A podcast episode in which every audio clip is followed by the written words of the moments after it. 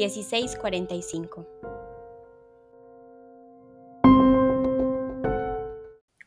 Llegó a Tel Aviv a las 15:30 pm y lo primero que hizo fue buscar un alojamiento que le permitiera descansar después de un vuelo de más de 15 horas.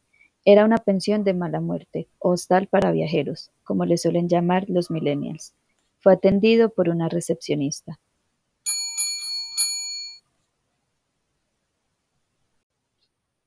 Hola, buenas tardes. Eh, ¿de pronto tiene alguna habitación disponible? Buenas tardes. Sí, tengo una habitación disponible. La puede compartir más o menos con 12 personas. ¿Le parece bien? Eh, hmm, pues bueno, sí, me parece bien, pero entonces, ¿cuánto costaría esta habitación compartida? Esta habitación tiene un costo de 20 euros por noche. Ok, eh, bueno, listo, la tomo, mira.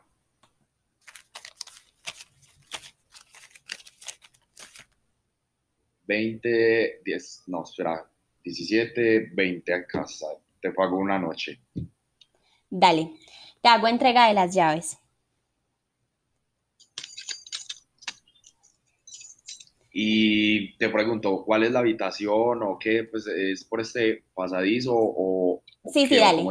Ya te indico. La habitación está ubicada en el segundo piso y es la primera a mano izquierda. Si de pronto necesitas algo, pues vuelves o, y me preguntas. Ok, ¿esta habitación tiene vistas de algún lugar? Pues las ventanas eh, son ventiladas o cómo, cómo es, pues porque con 12 personas y eso, no sé, quisiera saber si de pronto pues es al aire libre o... Pues, pues realmente no tiene alguna vista, algún lugar demasiado bonito, demasiado agradable, pero eh, sí tiene ventilación, porque si, si, es real que hay demasiadas personas en la misma habitación, eh, pero hay ventilación. Listo, perfecto. Muchas gracias. Dale, con gusto.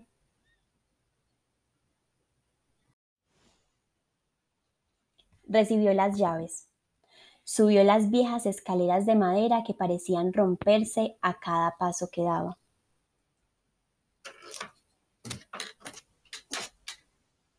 Y se dirigió al cuarto. Al ver el número 15 marcado en la puerta, agachó su cabeza, empuñó la mano donde llevaba las llaves con fuerza y después le dio un golpe a la pared. Se incorporó al instante frente a la puerta y la abrió.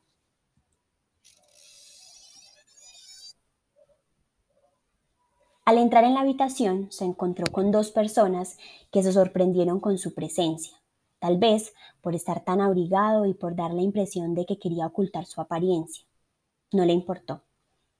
Miró alrededor de la habitación y se dio cuenta que habían más de seis literas, lo que significaba que debía compartir habitación con unas doce personas.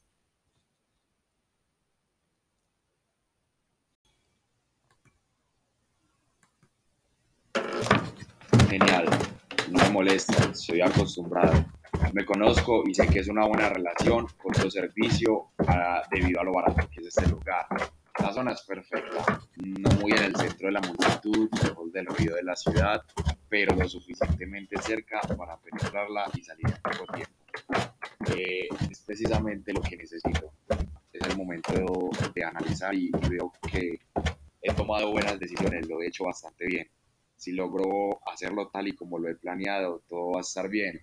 El punto es estratégico. 12 personas en la litera, 12 personas en la habitación, 6 por litera, lejos, un poco retirado de la ciudad. Creo que está bien.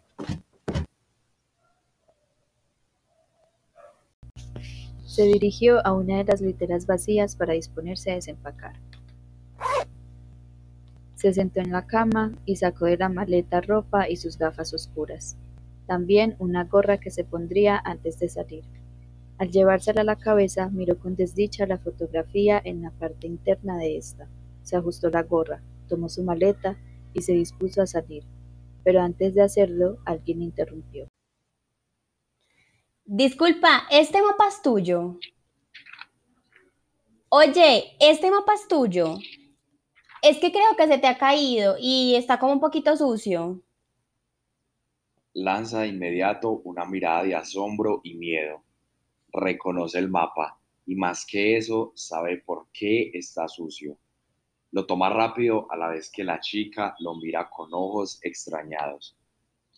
Sí, disculpa, eh, es un mapa muy importante para mí y bueno, para otra persona también.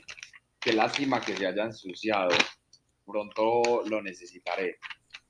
Dale, no hay problema. Igual creo que en la recepción hay más.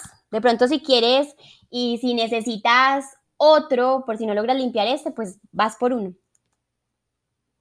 Asiente. Lo importante está dentro. Los trazos que ha desarrollado, las gráficas y las coordenadas. El exterior no es importante, lo importante está dentro. Pues, al menos hablando del mapa. Ok, ok. Eh, lo que pasa es que este es el que necesito. Tiene, eh, pues es muy importante porque tiene una gran carga, mm, bueno, digamos que una carga bastante emocional. Entonces, este es el que necesito, pero gracias. Si llego a necesitar otro, sé que puedo pasar entonces a la recepción.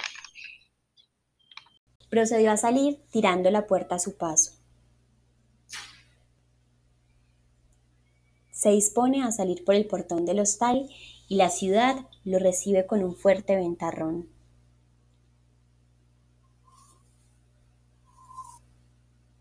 Tal y como lo imaginó, tal y como lo soñó.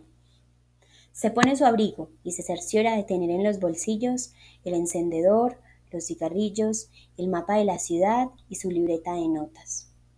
Era la primera vez que estaba tan lejos de casa, lo que lo hizo sentir ansioso y a su vez algo melancólico se dirige hacia el lugar que ya conocía de memoria.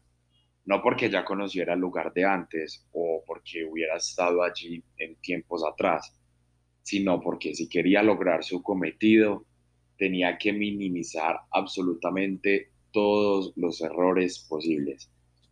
Para esto realizó numerosos trazos en el mapa que le siguieran de guía para seguir el recorrido de su víctima, que no sabía que era víctima. Estos trazos indicaban recorridos, tiempos de trayectos y actividades durante la fracción de tiempo escogida para el acercamiento. Cierra la cremallera. Tiene todo consigo. Mapa, encendedor, cigarrillo, libreta y, y adrenalina. Toda la parafernalia se encuentra dispuesta se apoya sobre su bastón, así no lo necesitara, pero que muy bien se acomodaba al perfil que quería buscar generar. Emprende su marcha. Mira hacia los lados mientras camina. Siente que todos lo observan, así realmente estuviera pasando desapercibido. Nadie nota su ausencia, pero como él sabe lo que se avecina, siente que desde ya todos lo observan. Mira la hora, acelera el paso. Sabe que pronto serán las 16:45. Arriba a la parte trasera del parque. Se sienta, saca su cigarrillo, lo prende Toma unas cuantas caladas de humo. Observa el ambiente, se relaja. Piensa que pronto vendrá la tormenta. Recuerda el refrán de la calma antes de la tempestad. Se prepara y observa con atención.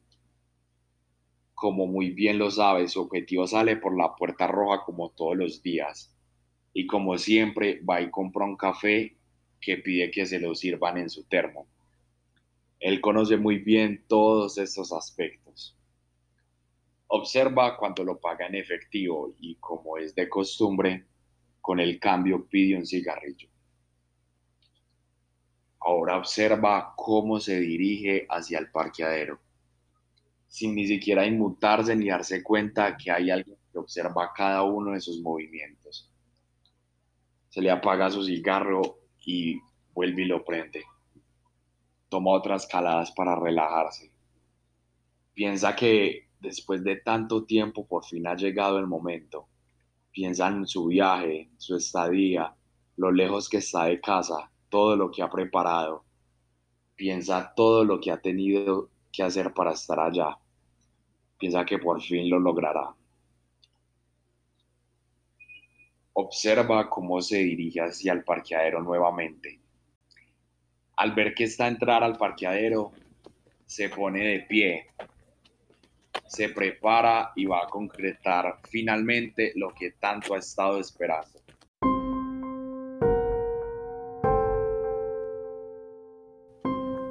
Aminora un poco el paso.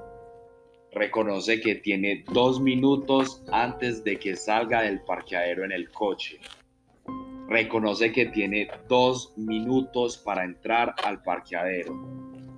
Reconoce que tiene tan solo dos minutos para ejecutar lo planeado. Reconoce que tiene dos minutos para saldar las cuentas.